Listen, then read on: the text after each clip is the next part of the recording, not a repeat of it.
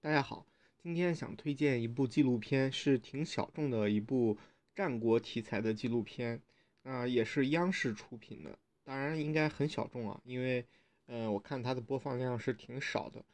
这一个纪录片为什么推荐呢？首先说一下它的名字，叫做《喋血长平》，是讲述了长平之战这场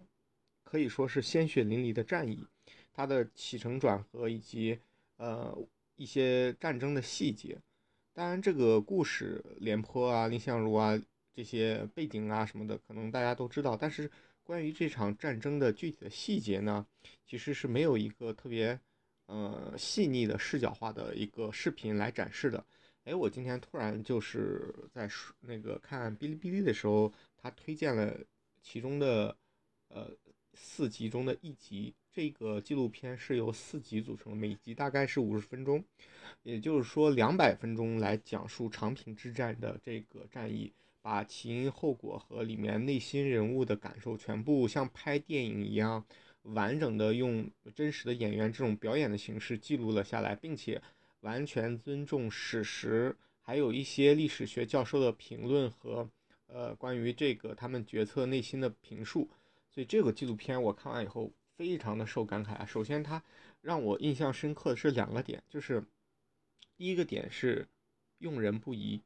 那个长平之战的时候，最开始其实呃应该是以守为第一那个要则的，你就不要去进攻，因为当时面对秦国的呃非常怎么说，他们的战斗力也好，他们的武器装备也好，后期后勤供给也好，其实都是非常不错的。这个时候呢，你赵国其实。呃，第一决策应该是守。那廉颇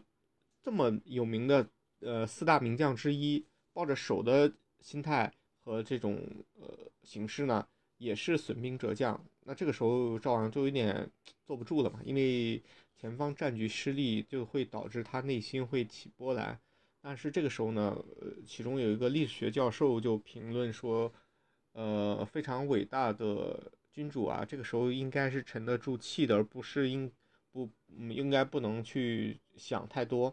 或者说是会觉得怎么怎么样焦焦虑。但这个时候呢，赵王就已经焦虑了，他觉得廉颇，哎，怎么回事啊？怎么，嗯，又没有守下来，并且非常非常让他头疼的一个点是，这场战争所用到的青壮年的劳动力全部到达战场以后，会导致他今年的那个。呃，耕地的人和秋收的人是没有的，那就导致他今年的国民 GDP 也会下降非常非常多，他耗不起。说白了，这场战争不仅打的是他关于他的子民，也关于他国，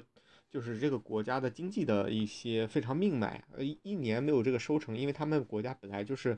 呃，比较倚重于在古代时候比较倚重于这个耕耕收啊什么的。那这个时候你怎么办呢？他就沉不住气了，换上了一个。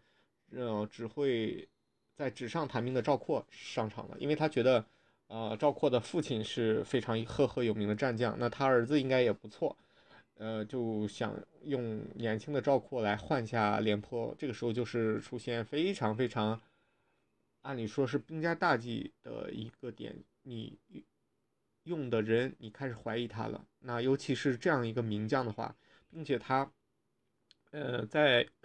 用赵括的时候呢，其实蔺相如是非常非常的不同意的，而且那个时候蔺相如已经是在生命的尾端了，他已经生病了，并且就是在可以说是人生的最后面吧，还是在写了一封长信给那个赵王，说不能用赵括，用了纸上谈兵的那个，用了赵括的话，可能不推荐。并且这个时候，他赵括的妈妈也去，就是他的母亲也去跟那个赵王说，请不要用我的儿子，因为，嗯，我知子莫如那个母嘛，我很明白他的实力怎么样，他其实作为调兵遣将来讲是差点意思，但是这个时候呢，赵括已经没办法了，呃，这时候赵王已经没没办法了，他必须就是，就就是一意孤行吧，就觉得廉颇这个时候呢，其实已经。没有达到他的心理的预期，所以他这个时候还是硬着头皮换了，呃，结果就导致了长平之战非常非常的夸张的这个悬殊啊，被血洗了一样。但是这个视频讲到这里的时候，后面内容我怕我说完会有点剧透啊。反正总共四集的内容，大概两两百分钟，是非常非常值得推荐去看的。呃，我还想说第二一点就是实践的重要性。虽然说战争只是一种战斗，是一种特殊的形式，它只就是兵法呀这些别人总结的经验啊结论啊有一定用，但是往往打仗打得好的人是在战争中训练和磨砺出来这些老兵或者老将，他们真正知道遇到一些不同的情况如何及时的做调整，而不是。像那个书上的规则或者，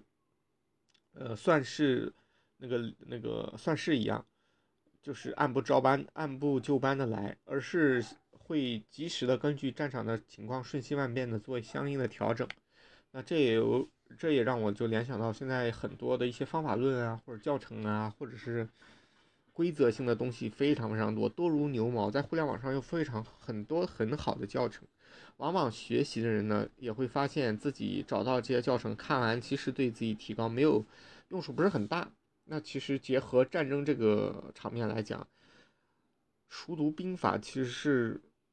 可以说是不是很重要一件事，关键是还是要在具体的场景中去练习和熟悉，因为你具体碰到那些事儿才是。